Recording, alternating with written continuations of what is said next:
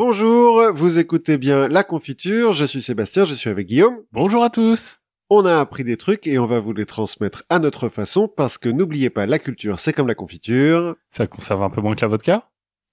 Le fait est. Quoique, en fait, parce que beaucoup de sucre conserve. Il paraît qu'on a retrouvé du miel qui est encore comestible dans les pyramides. Ah. Eh ben, dans les pyramides de pierre ou Dans les pyramides du Louvre. dans les Non, dans les- pyramides de crâne non, dans les pyramides de... égyptiennes. Eh ben, très bien. On a un secret de beauté. On a un secret de beauté, le miel. Et de quoi allons-nous parler aujourd'hui, Guillaume? Alors, si je ne m'abuse, aujourd'hui, on va partir euh, vers euh, les steppes et vers la Grande Russie, Tout à fait. puisque on va parler de Boris Yeltsin. Mhm. Et ensuite, on se déplacera un tout petit peu vers le nord. Enfin, on sait pas à l'époque si c'est encore la Russie ou pas, mais on ira en Finlande euh, et on fera un peu de ski de fond. On va pas parler de, de premiers ministres qui font qui dansent et euh, Non, ça va être un autre type de bamboche, je pense.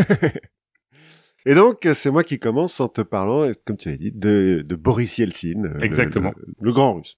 Donc on a fait une, une longue pause hein, euh, pendant euh, l'été, L'intersaison le entre, la, entre ouais, la saison 1 et la saison 2. et la saison 2. Mais euh, on n'a pas chômé complètement pendant cette pause. En fait, euh, j'avais commencé moi mes recherches euh, il y a longtemps parce que je voulais parler d'un sujet d'actualité pour pour changer un petit peu. Donc j'ai Et commencé. puis bon, c'était le Covid. euh, je, voulais par- je voulais parler d'un sujet d'actualité. Non, non, mais j'ai commencé mes recherches en mai, donc en mai dernier, à l'occasion d'un petit événement dont nos auditeurs euh, auront forcément un peu entendu parler, même si le fait est que c'est moins important dans l'histoire du monde que le retour au gouvernement de Marlène Schiappa. Mais voilà, forcément, Voilà, tu me dis ça et j'ai envie de crier Vive la France. Avec un petit cri, avec un petit cri sur aigu. en éjaculant. Donc ça, vous avez forcément, ça a une petite manchette quelque part dans un journal. Vous savez peut-être que l'Ukraine a été envahie par la Russie. Et pendant un moment, j'ai eu peur d'être un peu pris de vitesse, que, que la guerre s'arrête euh, euh, trop vite. Sauf que, en fait, non. Merci. Ils s'enlisent, merci pour, euh, pour nous. Donc on reste dans l'actualité. Alors ça s'enlise, on va pas... euh, non, on sait, on en sait fait, pas euh, trop, en fait. On entend beaucoup parler de... D'ici à de- ce que de- cet épisode sorte, peut-être que, Ouais, ça que sera ça sera passé. désenlisé.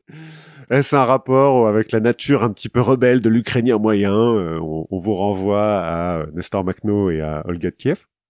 Mais bon, bref, en fait, comme tu me connais, moi, ce que j'aime bien, c'est faire du contexte, Oui. plutôt que de parler de ce qui se passe maintenant. on, va, on va revenir un petit peu avant. on va revenir un petit peu avant et donc parler de Boris Yeltsin. On a de la chance, on a déjà parlé des grandes famines euh, un, un petit On a déjà peu. parlé de Staline euh, il y a longtemps. Donc Boris Yeltsin, un héros de la démocratie, fossoyeur de l'URSS, un dirigeant russe comme on les aime, hein, sympa, toujours un peu bourré, euh, cool quoi. Bah, maintenant, il a l'air cool par rapport à la suite. On verra si on le trouve toujours cool Voilà. à la fin. Alors bon, oui, c'est sûr que par rapport au nouveau, maintenant, c'est toujours un peu plus cool, mais toujours est-il, c'est un bon sujet hein, pour quitter la morosité ambiante et retourner dans cette époque bénie qui était les années 90. Ouais. On va Ah. mettre de la dance. on va regarder le club de Dorothée et on se souvenir euh, avec émotion de Jacques Chirac. Ou ça dépend de quelles éme- Quelles émotions Non, mais ça dépend de quelles années 90 parce qu'on pourrait aussi mettre MTV. Ouais, c'est vrai, mais non, ouais, même pas Jacques Chirac, en fait, parce que c'est plutôt Mitterrand qui est président à l'époque. Ah, Jacques Chirac on- doit être on- donc- premier ministre. Donc on est on est avant, on est plus euh, Club Dorothée que Woodstock 99. Ouais. oui, tout à fait. Bon. Cela dit, euh, Boris Nikolaevitch Eltsine, il est pas né dans les années 90, hein, euh, ça t'aura pas échappé. En fait, il a 60 ans dans les années 90 puisqu'il est né en 1931, le 1er février exactement, dans le village de Budka, dans l'oblast de Sverdlovsk. D'accord. Donc, euh, pour nos Vers la Russie quoi. Oui, alors euh, Sverdlovsk, c'est sur les contreforts orientales de l'Oural, c'est-à-dire en Sibérie occidentale. Fun. Fun. Alors c'est une région qui est finalement assez riche en ressources naturelles, beaucoup de pétrole, euh, de mines, euh, trucs comme ça, donc ça va. Tu vois, c'est pas la. Connu pour sa Gay Pride. Oui. ouais, surtout à l'époque, en 1931, c'est riant. Nos auditeurs, ceci dit, les plus, euh, comment dire, acharnés, auront remarqué qu'il y a bien un truc qui a pas changé, c'est que je sais toujours pas prononcer le russe. Donc mes excuses hein, aux gens qui savent que Sverdlovsk ne se prononce pas Sverdlovsk, mais euh, je sais pas. Donc euh, voilà. Voilà, nos excuses euh, à la Fédération internationale de tourisme russe. oui, aussi. C'est dommage, ça l'a dit. C'est une Oui. belle langue en plus le russe, mais euh, pour le coup, je voilà. Mais invitez-nous euh, à Sverdlovsk. On viendra faire un live. Pourquoi pas. Le grand-père de Boris, c'est un fermier un peu euh, prospère qui est accusé en 1930 d'être un koulak. Donc on se rappelle de, de l'épisode sur, LC sur euh, Staline. Pas cool d'être euh, accusé de koulak, il va être déporté dans Mais un c'est cool camp- d'être riche. Enfin, d'être un peu prospère. Ouais, voilà. Il va être déporté dans un camp de travail où il va mourir en 1936. Le père de Boris, euh, après ça, va travailler dans un kolkhoz pour le dékoulakiser, tu vois, pour Ouais. lui, le ramener vers le prolétariat. Va lui apprendre la valeur travail. Tout à fait.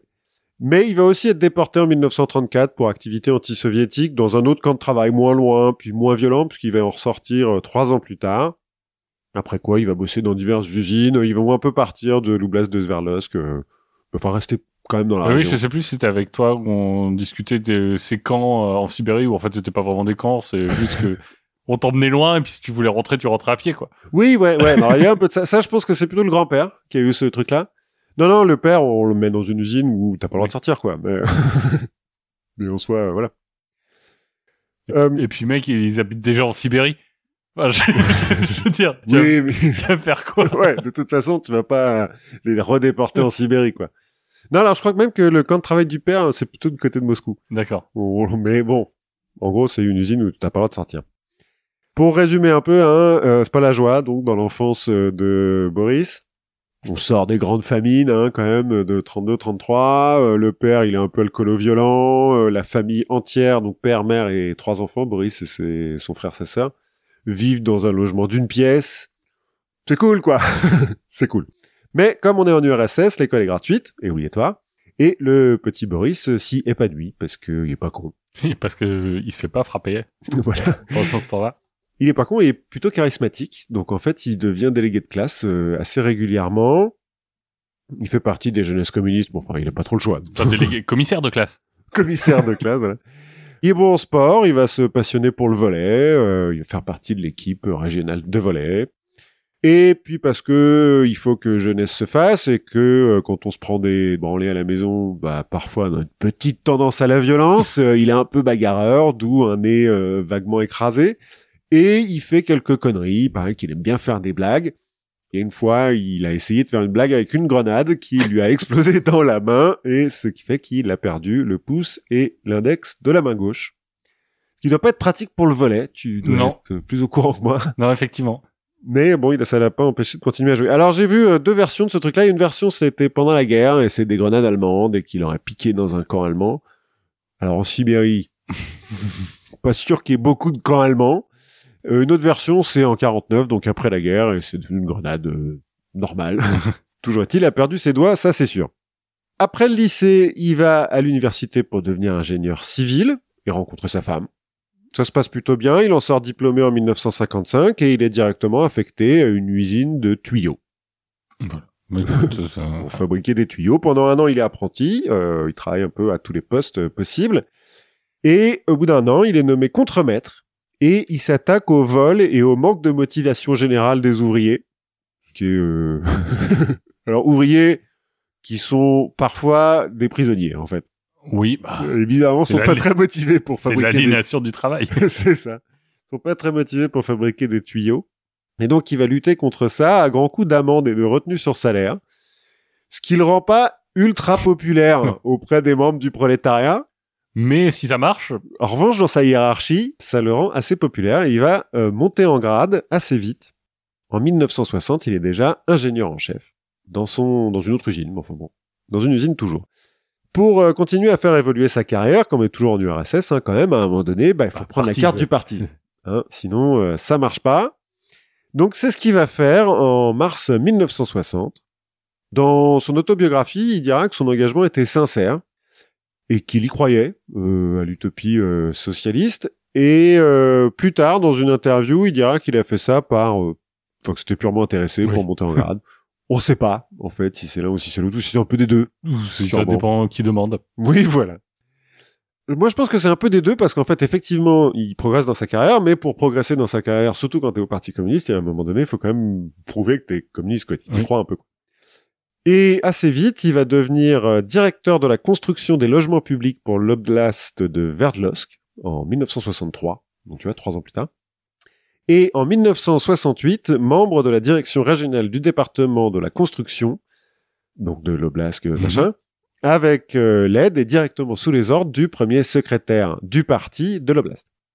Parce que bon, le parti communiste c'est compliqué, mais en gros chaque ville a un parti avec un premier secrétaire. L'oblast, c'est le département, quoi. Oui ou ouais, La région, c'est un peu plus grand que. On est en Russie. euh, De toute façon, tout est un peu grand. Et donc ouais, on imagine qu'il faut un peu y croire quand même pour réussir à convaincre le premier secrétaire que tu travailles bien, ou être complètement sociopathe et arriver à mentir. euh, 24 Ouais, ou avoir les bons, ou alors le premier secrétaire, il est comme toi. C'est aussi possible. ouais, ouais, avoir les bons euh, arguments de langage. Enfin, euh, Oui, les, les buzzwords qui vont bien. Cela dit, il peut y avoir des raisons d'y croire, parce qu'à chaque fois qu'il a une promotion, on lui attribue un appartement plus grand.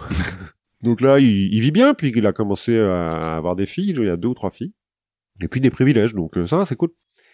En 1976, le premier secrétaire du parti de l'Oblast, là, dont j'ai parlé, est appelé à Moscou pour prendre un petit peu plus de responsabilités, et il recommande Eltsine pour lui succéder à euh, bah, l'organisme Oui. supérieur du parti. Ah oui, enfin, euh, pour euh, qu'il soit élu euh, par le peuple. démocratique. Premier secrétaire du parti de l'Oblast. Eltsine, avant d'être euh, autorisé à poser sa candidature pour être élu contre personne, va être interviewé par Brejnev en personne, qui va être suffisamment impressionné pour euh, accepter. Et donc, euh, Yeltsin est élu à l'unanimité. C'est le- on voit c'est- des mecs qui ont le droit de voter. C'est le genre de truc où j'imagine que ça doit être assez impressionnant aussi pour Elsin, hein, l'interview de Brezhnev où tu dis oh si je dis une connerie bah c'est juste une connerie, goulag. enfin goulag. J'y suis, dé- j'y suis déjà, mais Oui, mais du mauvais mais, côté. mais je vais aller du mauvais côté. euh. en tant que premier secrétaire de l'Oblast, il va s'atteler à améliorer le niveau de vie des habitants de la région, quand même. Surtout en construisant des trucs, hein, parce que finalement, ça reste un ingénieur. Mais bon, il va construire des logements, des stades, euh, des, des machins. Et il va aussi s'occuper de la destruction de la villa Ipatiev, où euh, Nicolas II et sa famille ont eu, un accident de fusil en 1917. 18, pardon. Et gérer la répression contre les ennemis du régime. Parce que c'est aussi ce que doit faire le premier secrétaire. C'est Ekaterinbourg? Non. La Villa Ipatiev. Oui, ça doit être dans le coin. Ekaterinbourg, c'est dans, dans cette oblast-là. Et euh, encore une fois, son travail doit plaire à sa hiérarchie, puisque en 1978, on lui donne le grade de colonel de l'armée.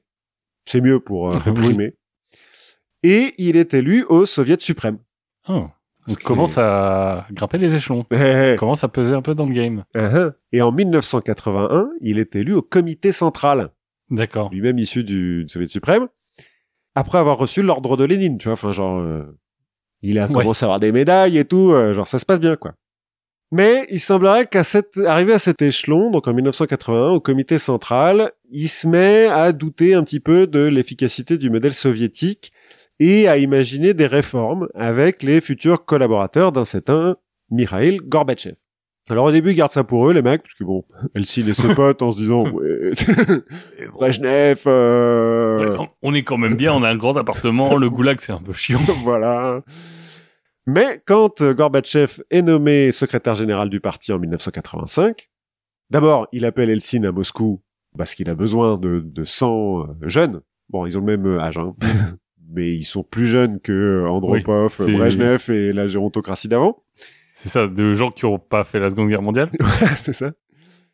Donc il l'amène à Moscou et il le nomme secrétaire du comité central pour le département de la construction, c'est-à-dire ministre des travaux publics. En gros. Oui. Donc euh, il monte en grade, hein. Et en décembre de la même année, il est nommé premier secrétaire du parti de Moscou et il entre au Politburo en février 1986. Donc là, euh, tu peux pas vraiment aller plus haut, quoi. Bah, ou président, quoi. Après, tu peux prendre la place de, de Gorbatchev. Bah, ce qui peut plus ou moins se Ouais. passer, mais euh, ne sautons pas les étapes. C'est une ascension sans accroc, en fait. Ah ouais, non, là, tout s'est bien passé. Il a 55 ans, comme Gorbatchev, donc euh, il fait partie des genoux, hein, quand même, dans le Politburo.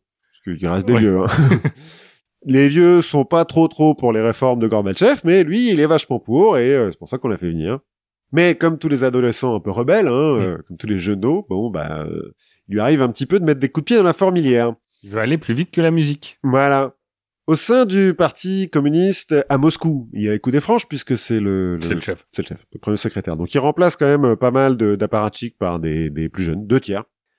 par des mecs qui y croient à la perestroïka, qui veulent euh, faire des vraies réformes, pas euh, garder leurs grands appartements. Enfin, il... Bon, s'ils peuvent garder les grands appartements. Cela dit, je te rassure, hein, quand un apparatchik est viré, enfin, on le, on le promeut à quelque chose d'autre, quoi. Oui. Un truc où il, il a un titre ronflant, puis il fait rien. À la Oui. monnaie, quoi. c'est ça. En revanche, au sein du Politburo, quand euh, euh, il essaye de, de ruer dans les brancards, bah, ça passe un petit peu moins bien.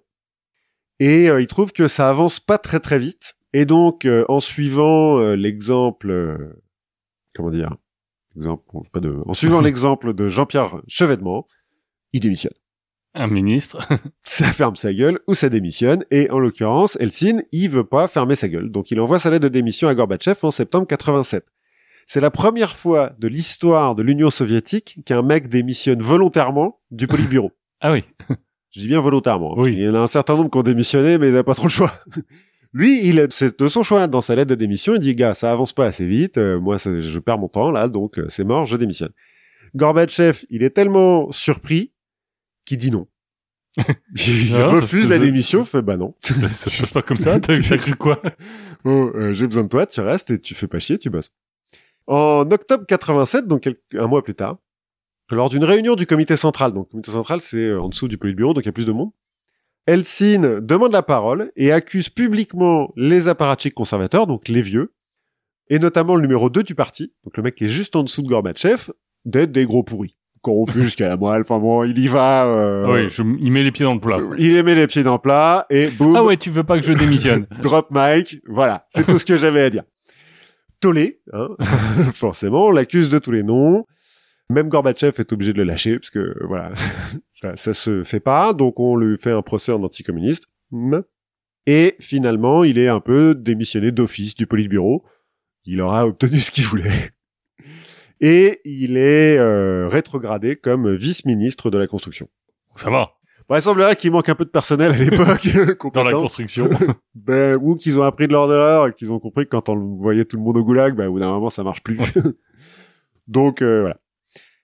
Apparemment, juste après ce- cet événement, ce discours euh, au comité central, il aurait eu une crise cardiaque. Ou alors il aurait tenté de se suicider. Les, les versions euh, divergent euh, parce qu'il avait effectivement des blessures au bras quand euh, on l'a emmené à l'hôpital. Une autre version voudrait qu'il était bourré en fait, euh, qu'il est tombé, euh, qu'il s'est blessé sur du verre. Euh, on n'est pas bien sûr, mais toujours est-il, Gorbatchev l'a fait sortir de l'hôpital de force pour aller au procès en anticommunisme, et ça l'a vexé, Eltsine, mais au point qu'il là il se déteste. Gorbatchev, enfin, se déteste. Eltsine déteste Gorbatchev à cause de ça. Gorbatchev est juste là, genre, mec, non, je t'ai fait venir pour que t'aides, pas pour que tu fasses chier tout le monde. Je dis que c'est l'histoire des trucs bourrés, là, euh, on en a rajouté sur Eltsine, ses ennemis en ont rajouté, mais c'est pas complètement, euh, il y a eu des fois où c'était vrai. Notamment aux États-Unis quand il est invité euh, à Washington et où on le trouve en caleçon dans la rue, euh, complètement raide parce qu'il cherche la bibliothèque. En 1989, il va tomber d'un pont. la version officielle, c'est qu'il était bourré et tombé du pont. Bon, oui. Lui dira qu'on l'a un peu aidé à tomber euh, et que des agents euh, du KGB étaient là pour ça. euh. oui. Bon. Les deux, les deux sont crédibles. les deux sont crédibles, malheureusement. Peut-être d'ailleurs que les deux sont vrais. Il était bourré et que des agents du KGB l'ont aidé à tomber. En cas- l'ont aidé à être bourré. ou l'ont aidé à être bourré. Donc, tout il après cet euh, épisode, Eltsine va être euh, s'entourer en permanence de gardes du corps. Alors, il en avait un peu avant quand il était au Politburo, parce que, bah, comme tout Oui. au Politburo, il a des gardes du corps. Et il en a Est-ce que c'est vraiment des gardes du corps? Le fait est que c'est des membres du KGB, mais en l'occurrence, le mec qui était son garde du corps quand il était au Politburo, qui, est un, qui, était général du KGB quand même, hein, on n'envoie pas n'importe qui, tu vois, protéger les mecs du Politburo, a démissionné en même temps que lui, par fidélité pour Eltsine, et donc devient le chef de sa garde personnelle, quoi, plus ou moins. Un certain Alexander Korzakov, dont on va reparler un peu plus tard. Donc traversée du désert euh, pour Eltsine, qui va pas durer très longtemps, puisqu'en début, début 89, donc euh, à peine deux ans plus tard, Gorbatchev modifie la constitution pour créer le Congrès des députés du peuple d'Union soviétique, élu au suffrage universel direct dans le cadre de la perestroïka. En gros, il rajoute des trucs. Et en mars 89, Eltsine est élu député de Moscou, euh, avec euh, entre 89 et 92% des voix. Donc les gens l'aimaient bien. Ah bah à Moscou, oui, il est toujours premier secrétaire du parti Oui. hein, quand même à ah oui, Moscou. ça aide aussi. Et euh, donc les gens l'aiment bien. Et dans la foulée, le Congrès des députés du peuple d'Union soviétique l'élit au Soviet suprême, donc il retourne au Soviet suprême, Soviet suprême de l'Union soviétique. Et il est peut-être un petit peu là temps de, de, de préciser le, le fonctionnement administratif de l'Union soviétique. Alors, d'après ce que j'ai compris, parce que c'est compliqué. le Soviet suprême, c'est une assemblée bicamérale composée du Soviet de l'Union, Mhm. donc une assemblée des représentants de chacun des oblasts et des républiques, machin, et du Soviet des nationalités, qui sont des représentants de chacune des ethnies, plus ou moins indépendamment de où elles sont dans le truc. Ces mecs-là, là, les, les types du Soviet de l'Union et du Soviet des nationalités sont élus au suffrage universel direct, à partir du moment où leurs candidats euh, font partie du parti et euh, sont euh, validés par la hiérarchie. Hein. Bon. Oui. Mais ils sont quand même élus et le Soviet suprême a le pouvoir de voter des lois. Et il élit aussi le présidium, qui est une autre instance au-dessus. Donc pour faire partie du présidium, il faut faire partie du Soviet suprême. Le présidium détient le pouvoir exécutif. C'est un peu le conseil des ministres, en fait. Oui, c'est un peu un truc euh, législatif, enfin comme on aura en Allemagne. Quoi. Alors c'est compliqué, parce que le pouvoir législatif, officiellement, c'est le Soviet suprême qui l'a. Ouais. Sauf qu'en fait, les lois qui votent sont toutes envoyées par le présidium. Ils n'ont pas le, le- le droit de, de proposer leurs propres lois. D'accord. Enfin, ils ont, si ils l'ont, mais euh, ils le font pas, parce que parce qu'on les surveille quand même. Mais le présidium lui-même partage le pouvoir exécutif avec le comité central du parti, qui est élu par le congrès du parti. Élu, avec des guillemets. Oui, bah toujours Oui. est-il- bah, alors, le congrès du parti, c'est tous les membres du parti. Donc de toute façon, Oui. déjà les mecs qui sont membres du parti et effectivement pour se présenter, euh, il là pour le coup, tu peux pas te présenter comme ça, quoi. Enfin, tu peux, mais tu meurs après. Donc le comité central et le présidium partagent le pouvoir exécutif et c'est eux qui proposent les lois en fait que le Soviet euh, suprême vote. Sauf que le présidium élit aussi le politburo. Enfin, élit. On lui fait élire le politburo. Enfin, le politburo dit au présidium, élisez-moi. le présidium dit oui, d'accord. Et c'est le politburo qui dit au présidium quelle loi il faut écrire pour que le Soviet suprême vienne euh, les voter ensuite. Voilà. Donc c'est le politburo qui est un peu au-dessus de tout. En fait, c'est le politburo qui a tous les pouvoirs. Et donc, à partir de 1989, Gorbatchev, il va rajouter à ça le congrès des députés du peuple d'Union soviétique qui élit le Soviet suprême. On D'accord. rajoute une autre, euh, Une autre chambre plus- en dessous. En dessous, ouais. Et qui va voter le, ce congrès aussi les lois décidées aux échelons supérieurs. Donc toutes les lois doivent être approuvées à chacun des, de À ces chaque- échelons. D'accord.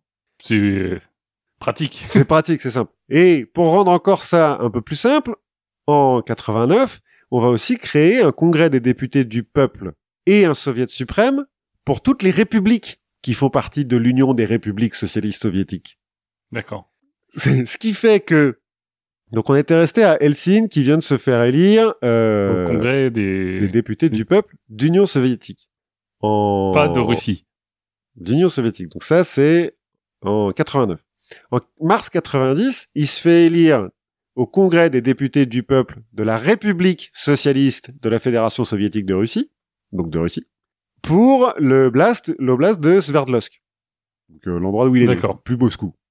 Mais il est quand même élu avec euh, 72% des voix. Parce qu'il est toujours très populaire. Et au sein de ce congrès, Donc il est élu plusieurs fois dans plusieurs... euh, dans plusieurs, euh, Ouais. dans, oui, à plusieurs échelons. Mais au sein du congrès euh, des députés du peuple de Russie, il va être élu au Soviet suprême de Russie. alors, Et- En termes de cumul des mandats, c'est une horreur. Ouais. Entre-temps, Gorbatchev, lui, s'est fait élire président de l'URSS, nouveau poste qu'il a créé Pour lui. pour lui-même, par le Soviet suprême de l'URSS. Et au Soviet suprême de Russie, Helsinki se fait élire président du Soviet suprême de. Russie. Donc un peu président de Russie. Alors, pas, pas encore tout à fait, mais oui, euh, en pratique. euh, mais pour l'instant, il est président du Soviet suprême de Russie.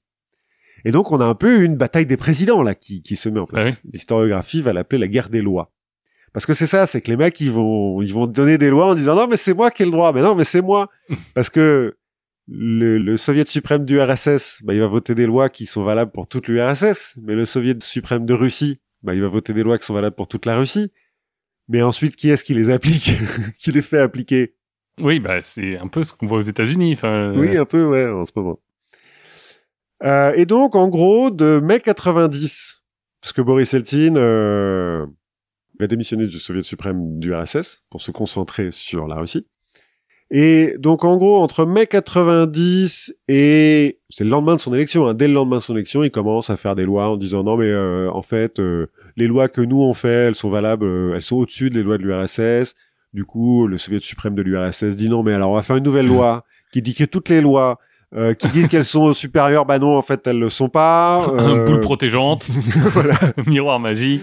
Eltsine, il va rendre sa carte du parti au 28e congrès du Parti communiste en refaisant le coup du drop mic, euh, en accusant tout le monde d'être des pourris. Ils vont quand même de temps en temps se voir pour faire des plans, pour pour se concilier. euh, parce que euh, en, en dessous de ça, t'as toujours la perestroïka, donc ils sont toujours en train d'essayer de mettre un petit peu d'économie de marché euh, dans dans l'Union soviétique. Alors, Et puis, euh, t'as toujours les gens qui meurent de faim. aussi, mais bon, ça c'est un autre problème. Donc ils vont faire un plan à un moment donné très soviétique en 500 jours, euh, 100 jours pour euh, pour préparer, 100 jours pour privatiser, 100 jours pour stabiliser la monnaie, 100 jours pour pour euh, relancer la demande Et 100 jours pour profiter, à la fin. et 100 jours pour relancer la croissance. Ça fait 500 jours, c'est rond, c'est bien. Et après, on fait 100 jours de vacances. Voilà, c'est ça, c'est très bien. Bon, les, il y a un suprême qui vote, l'autre qui vote pas, donc ça sera jamais appliqué. D'accord. Enfin bon. Ça aurait pu marcher, sinon. Oui, sûrement. Toujours est-il, en mars 91. Mais en elle- fait, c'est, très cabinet de conseil, hein. Ah oui, oui, oui, grave. le- enfin, Surtout que c'est, en fait, finalement, c'est pas très long, hein, parce que ça commence en mai 90 et euh, la, la chute de l'URSS, c'est euh, fin 91. Oui. Donc ça dure un an et demi. Il y a plein de lois qui sont votées. Enfin, au fin fond de la, la Sibérie, les mecs, ils sont pas au courant, tu vois. Ils le temps que ça arrive. Ouais, ça change pas, tu vois, pour eux, euh, ce qui se passe. Mais en mars 91, Helsinki va organiser un référendum en Russie pour créer le poste de président de la Fédération de Russie. Le même jour qu'un référendum organisé par Gorbatchev pour euh, la poursuite ou non de l'Union euh, euh, de l'URSS et une nouvelle constitution, les deux référendums sont adoptés. Parce que en fait, les gens ils savent plus vraiment trop pourquoi ils votent. Mais on leur a dit qu'il faut voter oui, donc ils votent oui. Voilà, de toute façon. Du coup, le 12 juin 91, Helsinki est élu président de Russie. Cette fois-ci de la Fédération de Mhm. Russie, on enlève un petit peu tous les trucs euh, soviétiques. Et en août 91, la veille de la signature du nouveau traité de l'Union soviétique, alors que Gorbatchev est en vacances en Crimée, un coup d'État est organisé par les apparatchiks conservateurs euh, du Politburo contre Gorbatchev Mhm. qui euh, donc vont dire qu'il est plus euh, en, en charge, vont mettre un autre mec à sa place, et puis bon bah comme tout bon coup d'État, ils vont envoyer l'armée dans Moscou, Oui. Notamment vers le siège du Soviet suprême, la Maison Blanche. Alors, Ils appellent ça la Maison Blanche. En fait, c'est une tour blanche dans laquelle il y a le Congrès, enfin, Oui. l'Assemblée euh, physiquement quoi. La Non, c'est pas la Douma. Bah maintenant oui, Maintenant, c'est la Douma. mais à l'époque non. Alors c'est un bâtiment qui date des années euh, 60, 80, enfin ça a commencé dans les Ouais, un 60, truc joli, fini dans les années 80. Non, c'est- pas mal, mais C'est- un peu moderniste quoi. c'est un peu brutaliste. Ouais. euh. Mais euh, mais bon, ça voilà. Et euh, le, le donc les apparatchiks là, c'est des mecs un peu haut placés. Hein. T'as le vice-président de l'URSS, le premier ministre, le président du KGB, le ministre de la Défense, le ministre de l'Intérieur. Enfin bon, les mecs qui sont Ouais. genre non, on arrête avec la perestroïka, tout ça. Sauf que les troupes qu'ils envoient dans Moscou sont un peu moins chauds de tirer sur leur propre population. Euh, L'ordre a du mal à passer. Il semblerait que le KGB fasse un petit peu euh, joue sur les deux tableaux. Ils sont pas bien sûrs.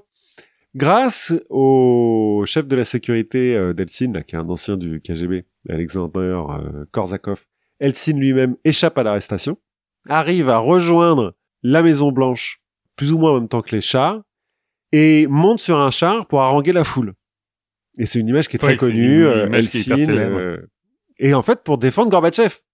Parce qu'il a beau de pas l'aimer, il a besoin de Gorbatchev. Et puis il l'aime, il, il l'aime pas, mais il aime plus que. Il aime Les encore moins les autres, quoi. il se dit que les autres, ça, ça va être encore pire, quoi. Donc, manif, qui font une dizaine de morts, quand même. Bon. Mais les soldats, le, donc ça a commencé le 19 août. Le 20 août, les soldats finissent par lever la crosse en disant non, on tirera pas sur notre propre euh, population. Et puis, en fait, c'est les officiers aussi qui disent Oui. euh, non, on va pas transmettre les ordres. Et le 21 août, les putschistes qui se sont pas suicidés sont arrêtés, envoyés en prison. Gorbatchev est euh, remis à son poste et euh, est devenu un héros, plus ou moins.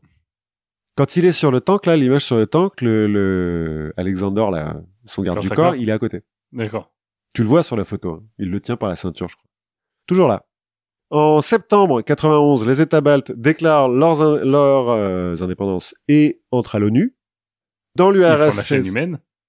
Ouais, il y a le truc contre euh, la, parce qu'ils envoient des tanks euh, quand même euh, contre la, la télé notamment. euh, Ouais. Bah, comme c'est des trucs soviétiques, euh, il y a toujours le- la tour de la télé Oui, dans, ouais. dans tous les pays soviétiques et euh, ça, ça reste, je crois que c'est en Lituanie où il y a des massacres euh, sur la tour de la télé et puis après ils, font- ils font une une chaîne humaine qui part de du sud de la Lituanie qui remonte jusqu'à jusqu'à la Baltique côté estonien. Alors après, il y a effectivement qu'elle démord euh, à la, à la tour là, mais pas tant que ça par rapport à. Ça aurait Ou- pu bien Ouais, plus voilà, mal tourner. 30 c'est je sais plus entre 20 et 50 un truc Ouais, Et Gorbatchev plie hyper vite, en fait. Après donc cette déclaration d'indépendance, il y a de plus en plus de républiques soviétiques qui déclarent leur souveraineté.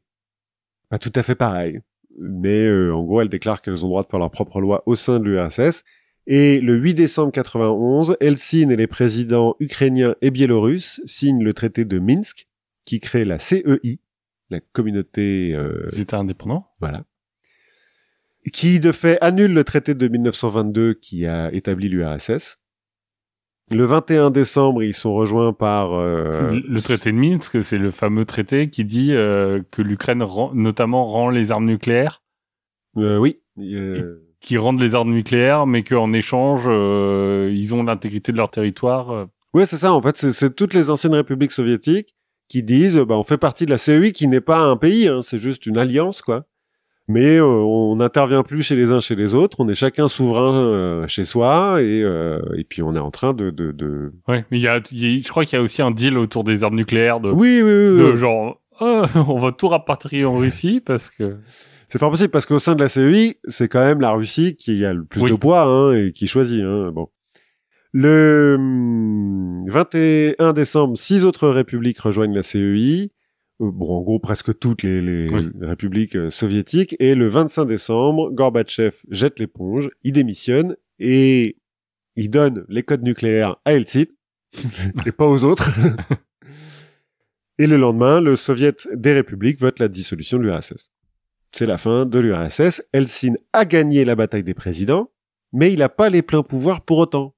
Parce que le problème des euh, révolutions démocratiques, bah, c'est qu'elles viennent avec euh, tout un tas d'échelons démocratiques.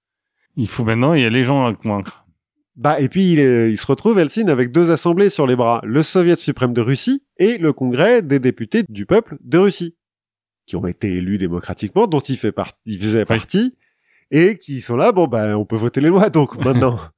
Sauf que lui, il veut que ça aille vite, Helsinki, parce qu'il a eu le temps de réfléchir à ses réformes, tout ça. Et au début de l'année 92, enfin, genre une semaine après euh, la fin de l'URSS, il profite un petit peu du vide euh, politique pour gouverner par décret et lancer un programme de réforme économique, thérapie du choc. euh, on y va quoi. On libéralise à grands pas et on espère que la main invisible du marché va pas se tourner les pouces et que ça va pas euh, foutre le bordel. Donc pour libéraliser, bah, il faut d'abord privatiser. Hein Euh, on a libéralisé les prix, euh, les échanges internationaux, tout ça, tout ça. On va mettre en place une politique d'austérité, euh, couper un petit peu dans, dans ce pognon de dingue qu'on file aux pauvres sans qu'ils fassent rien parce que c'est fini euh, la bamboche. Ouais. Maintenant, il va falloir travailler, les pauvres. Maintenant, il va falloir produire de l'argent pour. euh, Surtout qu'il y a un peu d'inflation avec tout ça. Bah oui. 200% d'inflation juste en janvier 92, 2600% sur l'année de 92. 15% de récession. Tranquille. Bah, après, euh, l'inflation, c'est, enfin, ça profite pas trop. C'est surtout pour les gens qui ont de l'épargne que quand Oui. les salaires suivent. Ouais, mais là, ça va tellement vite que, Oui. en fait, ça suit pas trop, quoi. Mais donc, au même moment, ils lancent les privatisations. Et ils ont peur de la surconcentration de la privatisation. Si juste ils mettent euh, le, le- des actions euh, sur le marché, bah, ils se disent, il y a que les riches qui vont les acheter. Oui. Il y en a quand même des riches. Autant, autant créer nos riches à nous, quoi. Non, non, non, pas des riches russes, parce qu'en Oui. fait, la perestroïka, il y a commencé à avoir des, des, des Ah oui, non, banques je suis, privées. je, suis des- d'accord. Mais donc, ils vont plutôt se dire, on va pas prendre ces riches-là, on va créer des riches à nous. Non, non, non. Même pas. Ils ont une idée. Ils vont faire, euh, sur le modèle tchécoslovaque, ils vont faire des euh, privatisations par coupons. Et donc, chaque citoyen va recevoir un carnet de coupons qui lui peut échanger ses coupons contre des actions d'entreprise de son choix, qui sont mis Oui. euh, en vente. Sauf que comme la plupart des gens, ils viennent de se faire couper les allocs, euh, il y a 2600% d'inflation, ils ont plus une thune, les coupons, ils s'en foutent. Et plutôt que de les garder comme euh, des, des acteurs rationnels du marché pour recevoir des dividendes, bah, ils échangent leurs coupons contre des roubles euh, Oui. sonnants et trébuchants, qui valent plus rien deux semaines plus tard, mais bon. Et c'est là que euh, nos riches, qui dont on voulait pas qu'ils accumulent tout, mais qui eux ont des finances, notamment parce qu'ils font euh, de l'import-export, donc en fait ils ont des devises étrangères, bah vont racheter tous les coupons. Et euh, voilà. Et se- ensuite se dire, bon alors, qui prend quoi? Gaz- Gazprom, c'est qui? C'est ça. Ils sont après, ils sont pas beaucoup en plus. La plupart de ces mecs-là, d'ailleurs, c'est euh, des fils de la nomenclatura qui, au moment de la perestroïka, ont monté des petites boîtes, des petites euh, banques pour certains, surtout des trucs d'import-export, des mecs qui ont importé des trucs d'Occident en fait, Mm. Et qui du coup, de fait, avaient un pécule et ont pu le faire fructifier assez vite. Dans le plus grand esprit soviétique. Bien sûr. Ah bah non, on n'a plus, plus l'histoire de soviétique, là, c'est fini tout ça. Forcément, les députés du Congrès et du Soviet suprême, qui sont en majorité communistes hein, quand même, même si c'était des réformateurs, ça restait des communistes, les mecs, ils ont grandi euh, là-dedans, bah ils voient pas ça d'un très bon œil, et donc ils se mettent à vouloir mettre des bâtons dans les roues à notre pauvre Boris Nikolaevitch, et donc on est reparti pour la guerre des lois. C'est reparti. Voilà, entre donc notre président qui euh, fait des décrets et euh, le Parlement qui euh, Fait des lois derrière. fait des lois qui vont à l'encontre. Donc ils vont se lancer des, des, des invectives comme ça, ils vont euh, arriver à un compromis à un moment donné, on va laisser décider le peuple, on va faire un bon vieux référendum des familles qui est prévu en avril 93. Le peuple. Avec des guillemets. on- Alors là, pour le coup, euh, tout le monde a le droit de voter maintenant, Oui. on n'a plus de, de, de mecs qui sont désignés par le parti. Sauf qu'entre-temps, Helsinki euh, essaye de, de déclarer l'état d'urgence pour, pour euh, avoir tous les pouvoirs. Euh, le Parlement euh, lance une procédure d'impeachment. Euh, bon, ça n'aboutit pas. Ils attendent le référendum, qui est une victoire pour Helsinki, malgré... Euh, on pourra penser que le peuple lui en veut, mais non, pas vraiment. Donc il obtient la confiance du peuple. Dans la foulée, il va publier une nouvelle constitution, parce que là, on reste sur la constitution qui date de 1978, hein, alors qu'elle a été amendée 2 millions de fois par l'URSS, mais euh, voilà. Donc il va euh, lancer un projet de nouvelle constitution qui doit être approuvé par le Soviet suprême et le Congrès des députés du peuple. Sauf que qui dit nouvelle constitution, bah dit nouvelle assemblée. Oui. Donc s'ils approuvent cette constitution, bah ils s'autodissolvent et ils veulent pas. Ouais. Donc ils... Demander aux dindes de voter pour Noël. voilà, c'est ça nouveau blocage jusqu'au 21 septembre quand Helsinki décide unilatéralement de dissoudre le Soviet suprême et le Congrès des députés. On arrête les conneries maintenant, hein. on annule la Constitution de 78 et puis on organise des nouvelles euh, élections législatives en décembre. Comme ça, tout va bien. On repart d'un bon pied. Donc ça c'est le 21 septembre. Le 23, le Congrès vote l'impeachment de- d'Helsinki, donne les pouvoirs présidentiels à son vice-président Alexandre Routskoy. Qui- Il a pas mis son garde du corps comme vice-président. non, euh, à l'époque, en fait, quand il s'est fait élire, il a été obligé de prendre Oui. un communiste. Parce qu'en fait, Alexandre Routskoy, c'est Ron Swanson, mais communiste. Tu D'accord. regardes des photos, il a la même moustache, il a le même côté, euh, je m'en fous, je reste. je, je bougerai pas. Donc ça, c'est le 23 septembre. En réponse, Helsinki annonce des élections présidentielles anticipées en juin 94. Le lendemain, le Parlement dit, puisque c'est comme ça, nous on fait des élections en mars 94, présidentielles et législatives, les deux d'un coup, qui dit mieux? Là, Boris, il dit, bon, il y en a marre. Allez, bring it on. non, non, il y en a marre. Il leur coupe l'eau, l'électricité et le chauffage. Puisque tous ces mecs-là, ils sont, ça fait trois jours qu'ils sont dans la Maison Blanche et tout. Il fait encercler la Maison Blanche par l'armée, il coupe l'eau, l'électricité et le chauffage et il dit, alors, vous voulez continuer à voter, les gars? Comment ça se passe? La majorité des Russes, ils comprend rien à ce qui se passe. Encore une fois, ça va hyper vite en plus, donc Oui. euh, les journaux n'ont même pas le temps d'imprimer une loi qu'elle est déjà remplacée. Mais il y a quand même des dizaines de milliers de personnes qui descendent dans la rue pour soutenir le Congrès, l'Assemblée. En disant, oh, hey, les gars, on a une assemblée maintenant, on va pas recommencer avec les chars dans les rues et tout, euh, machin, quoi. Le 3 octobre, après plusieurs jours de manifs plus ou moins pacifiques, les pro-congrès prennent les armes et marchent sur euh, bah, la tour de télévision, comme d'hab, et la mairie de Moscou. Ils sont arrêtés par les troupes pro-Helsinki, 46 morts. Ça, ça reste raisonnable. Ça reste raisonnable. Le lendemain matin, Helsinki, sur les conseils euh, d'un certain garde du corps, et bon, alors pas seulement, hein, et d'autres mecs, mais notamment de l'ancien garde du corps, décide d'envoyer des tanks encercler euh, la Maison Blanche parce que voilà, C'est toujours bien les tanks. Et de tirer sur les étages supérieurs au tank officiellement pour se débarrasser des snipers. Parce qu'il y a des rats. On nous...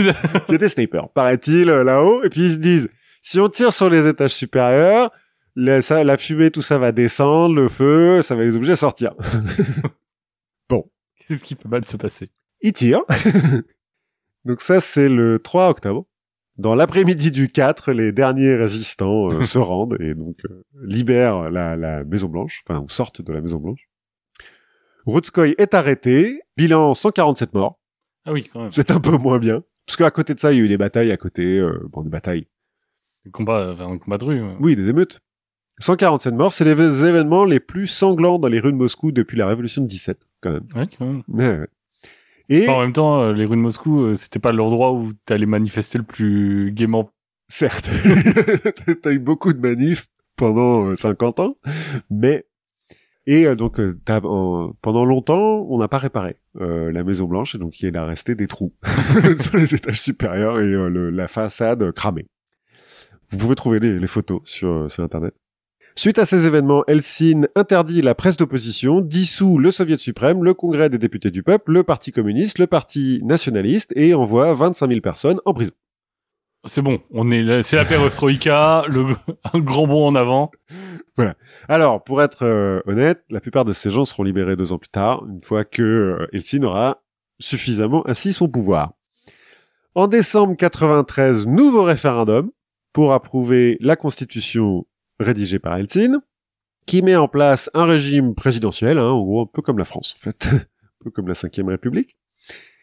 Et les premiers députés de la Douma d'État, qui remplacent euh, donc euh, le Congrès et euh, le Soviet, sont élus, dont une majorité de communistes, mais Helsinki s'en fout puisqu'il peut faire des 49-3. Enfin, l'équivalent, quoi. Et donc, on en profite pour continuer les privatisations. Avec une nouvelle idée brillante. Comme l'État a besoin de cash, hein, là, ils sont un petit peu en galère euh, de cash, Helsinki met en place euh, euh, le programme prêt-contraction. En gros, on propose à des investisseurs privés, des banques ou des particuliers, de prêter de l'argent à l'État en échange d'actions dans les euh, grandes entreprises d'État qui sont en train d'être privatisées. Lesquelles actions devront être rendues quand euh, les prêts seront remboursés. Mhm. Sauf que, pas de bol, les prêts sont jamais remboursés. Et donc, en pratique, bah, ces gens-là ont acheté des énormes tranches de l'industrie soviétique pour trois fois rien. C'est les oligarques. C'est ça. On vient de créer les oligarques. Ces mecs-là étant les mêmes mecs qui avaient acheté les coupons d'avant. hein. On est bien d'accord. Bon, c'est les mêmes mecs parce qu'il se trouve qu'on n'a pas eu le temps de faire des appels d'offres publics, ça s'est fait un peu vite, euh, donc euh, voilà. Il y a une douzaine de mecs qui est devenu très très très très très très riche et on a privatisé. Donc finalement, c'est ce qu'on voulait. Au même moment, en partie pour détourner l'attention, en partie pour redorer son blason, Helsinki va ordonner l'invasion de la Tchétchénie, qui en 92, bah, comme les autres, a fait ouais ouais, nous on est souverain, puis on va même faire mieux, on va être indépendant. Bon, on va élire un président et puis euh, un congrès, une assemblée, tout ça, on va voter des lois, une constitution. La Russie dit euh, bah non. Au fait, non. en fait, euh, non non, c'était pas pour vous ça, c'était pour les autres. Donc euh, intervention militaire, première guerre de Tchétchénie qui est un échec total. Euh, les Russes se fait ridiculiser. Et euh, Helsinki retire ses troupes un an après sa réélection en euh, juillet 96. Parce que oui, il se fait réélire quand même. Donc euh, s'il était élu pour 4 ans, il était euh, élu en fin 91, donc euh, début 96. Il y a eu, bon, il y a un petit... euh, Oui. mais voilà, nouvelle élection. C'était pas gagné hein, quand même, parce qu'à la base, sa cote de popularité, elle était de 8% euh, au début de la campagne. C'est pas top. C'est pas top. Mais qu'est-ce qu'on fait pas avec euh, entre 1 milliard et 1 milliard et demi de dollars? De tes potes euh, qui ont racheté le pays. de tes potes, effectivement, bénéficiaires des programmes euh, dont j'ai parlé précédemment, et l'aide de Spin Doctor américain, on a même fait un film de Spinning Boris. Ah, Il y a effectivement des, des, des vrais Spin Doctors euh, de politiciens américains qui sont venus en Russie Ça a pour... dû euh, faire un choc de culture. euh, Bah en fait il est euh, c'est c'est l'époque de comment il s'appelle euh, le joueur de saxophone Ah, Euh, Clinton. Clinton et Clinton et Helsinki ils sont hyper potes. Ouais, Et- mais ce que je veux dire, c'est que euh, le, c'est pas le genre de euh, campagne que- auquel les Russes doivent être euh, très habitués. Non, et alors c'est peut-être pour ça que ça a marché, parce que le fait est qu'il se fait réélire avec 56% des voix. Bon, euh, il y a des gros soupçons de fraude, hein. mais on saura jamais vraiment. Mais ouais, ils sont hyper potes. Euh, Eltsine, c'est une star euh, aux États-Unis. Tout le monde le kiffe. Bush, euh, ils étaient hyper potes. Euh, Clinton, Ah, c'est le mec qui a mis mieux. fin au, à Bah. l'URSS. Ouais, qui leur a fait gagner la guerre froide, quoi, plus ou moins. Cela dit, à partir de 96, sa santé euh, commence à décliner à Boris. Hein. Alors, est-ce l'alcool? Peut-être. Ou le stress, on ne sait pas. Et le... Ou le capitalisme. Ouais, c'est possible. En tout cas, le vrai pouvoir est détenu par sa fille, Tatiana Diatchenko. qui est Qui- marié à... Non, qui est pas mariée à Poutine, mais, euh, mais qui était une amie proche de Poutine, qui a pris la place euh, du de l'ancien du KGB là, qui s'est fait euh, virer quand même, et de la première génération d'oligarques hein, qui euh, bah, donc dirige plus ou moins le pays quand même. Oui, bah, c'est- de toute façon, ceux qui possèdent de... voilà, il y en a un sur deux qui est ministre, hein, de toute façon. Le hum, garde du corps là, il a quand même mis en place une tradition, c'est que euh, après lui, souvent les conseillers proches euh, du président ou euh, du gouvernement sont des anciens du KGB, comme un certain euh, Vladimir P. Par exemple. voilà. qui, en août 99, est nommé par Boris Eltsine sur les conseils de sa fille, Premier ministre. Avant, enfin, il a monté les échelons hyper vite, Oui. hein, il y a eu plein de trucs euh, avant. Et Eltsine démissionne le 31 décembre 99 pour laisser les pouvoirs à Poutine, qui se fait élire euh, dans la, la foulée euh, assez facilement. Et il se retire de la vie publique avant de mourir en avril 2007. Bon, de sa belle mort. À la fin de son mandat, lui et sa fille sont accusés de corruption et d'avoir détourné des centaines de millions de dollars d'aides du FMI et euh, de trucs comme ça. Mais ça sera euh, jamais vraiment prouvé parce que l'enquête va s'arrêter à cause d'un certain Vladimir P qui va montrer des vidéos un peu impudiques au juge et enfin bon bref. ça va Et s'arrêter puis, de toute façon, c'était, c'était une blague, c'était pour rire. euh, Oui, voilà. Donc euh, voilà, euh, portrait un petit peu en demi-teinte, on va dire, Oui. de, de, de Helsinki. Je, je, après toutes ces recherches, je suis toujours pas. mais ce- euh, cela dit, il est... enfin, tu vois, c'est un portrait en demi-teinte, mais quand il fait de la violence, c'est de la violence politique contre d'autres politiques. C'est pas... euh, Enfin, je veux dire, il... c'est pas Staline. quoi. Ah non non non non non non non, non, c'est loin d'être Staline. Mais euh, mais je pense pas qu'il ait jamais. En 90-91, il fait partie du Parti démocrate, je sais pas quoi. Mais euh, je je suis pas convaincu qu'il ait vraiment euh, défendu la démocratie. Enfin, c'est pas le, le, le tu vois Le l'esprit des oui. lumières, euh, tout ça tout ça quoi. Surtout qu'il a défendu la démocratie quand c'est lui qui était élu, quoi. Ouais, c'est ça. Après, est-ce qu'il a viré à un moment donné parce que euh, est-ce qu'au début il avait vraiment des idéaux, et qu'au bout d'un moment il était fatigué ou, ou l'argent corrompt, le pouvoir corrompt, je ne sais pas. Mais euh, disons que la carrière de Vladimir P, euh, est- c'est clair. Oui. Et qu'en fait, euh, bon, la parenthèse démocratique euh, en Russie, euh, voilà.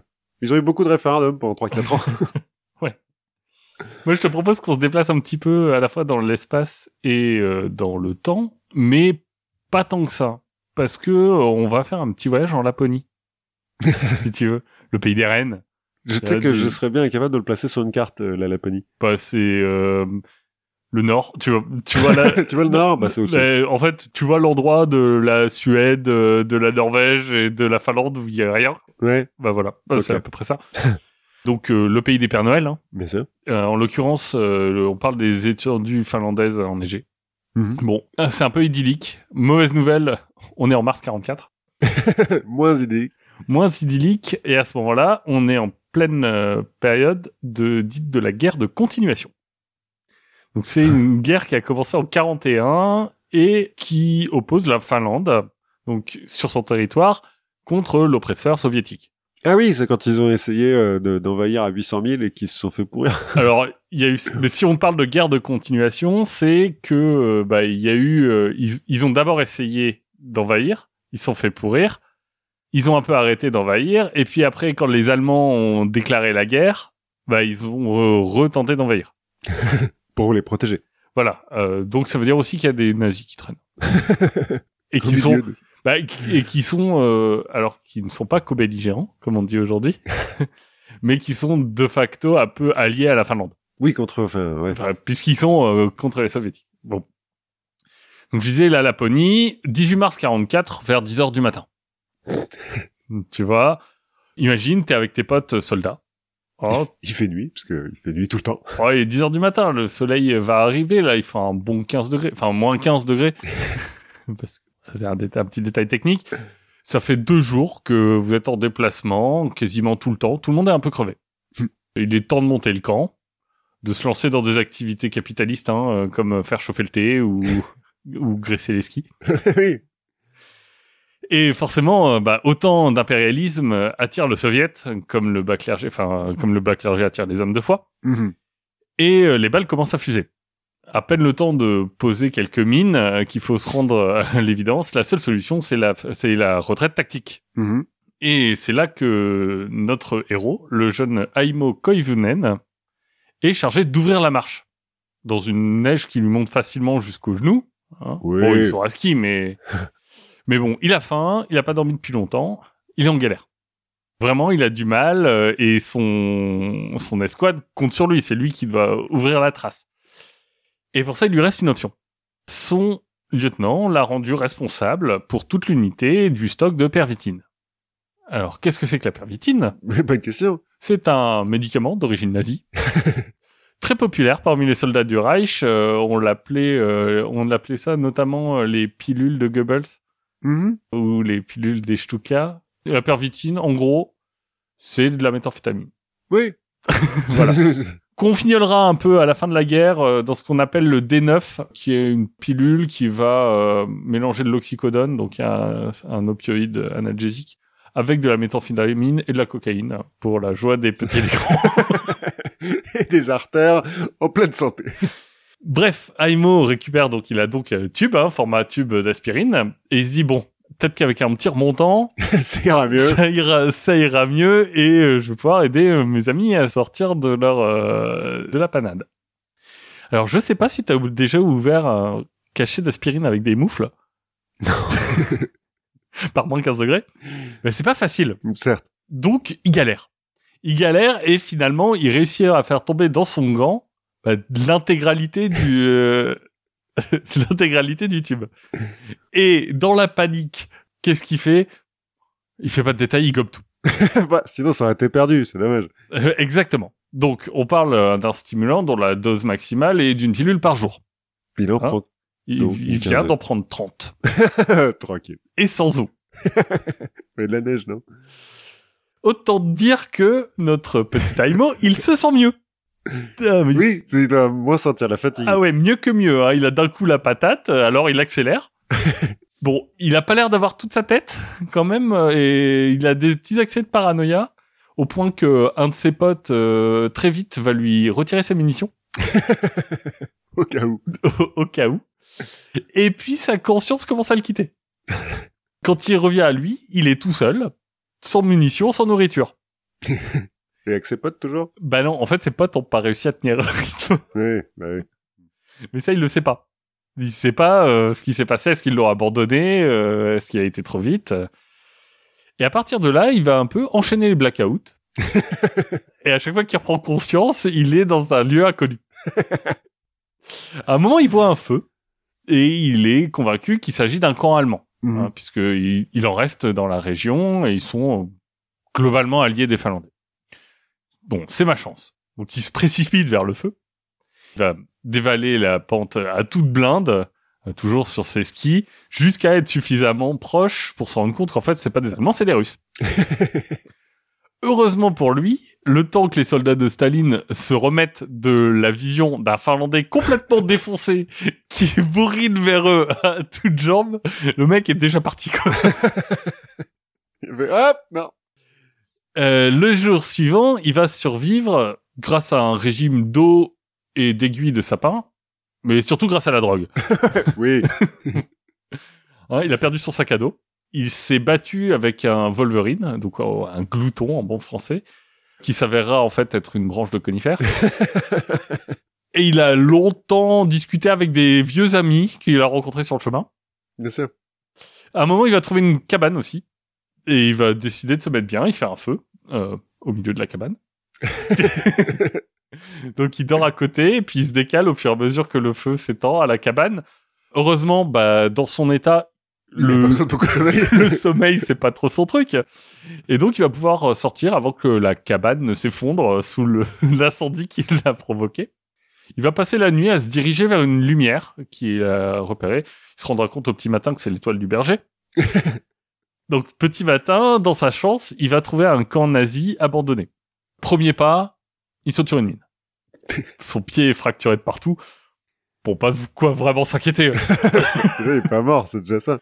Ouais, et puis bon, Oui, c'est qu'une, c'est une information. C'est une information. Et donc, il va se rapprocher de la, de la fosse qui a été creusée, qui a une trappe. Il l'ouvre. Bam, autre piège. Il se retrouve, il se retrouve à 30 mètres de là, avec la poignée dans la main. C'est très cartoon. Euh, ça lui a explosé. Et là, il repère conscience. Il va être découvert quelques jours plus tard par un groupe de soldats finlandais qui vont être étonnés de voir un des leurs, torse nu. bah oui, parce qu'avec l'explosion... Clairement ailleurs. Dans le camp, euh, ils lui promettent une expédition. Ils disent, bon, nous, on a un truc à faire, mais euh, on t'envoie des gars. Bouge pas. Aimo, lui, il est pas sûr d'y croire. Il se dit, peut-être que je les ai rêvés. Alors, il se remet en route. Mais finalement, euh, quelques jours plus tard, euh, ils vont tenir parole et une expédition va venir trouver notre ami Aimo. Qui aura eu, entre-temps, le loisir de manger une mésange crue. C'est Ozzy Osbourne, un peu.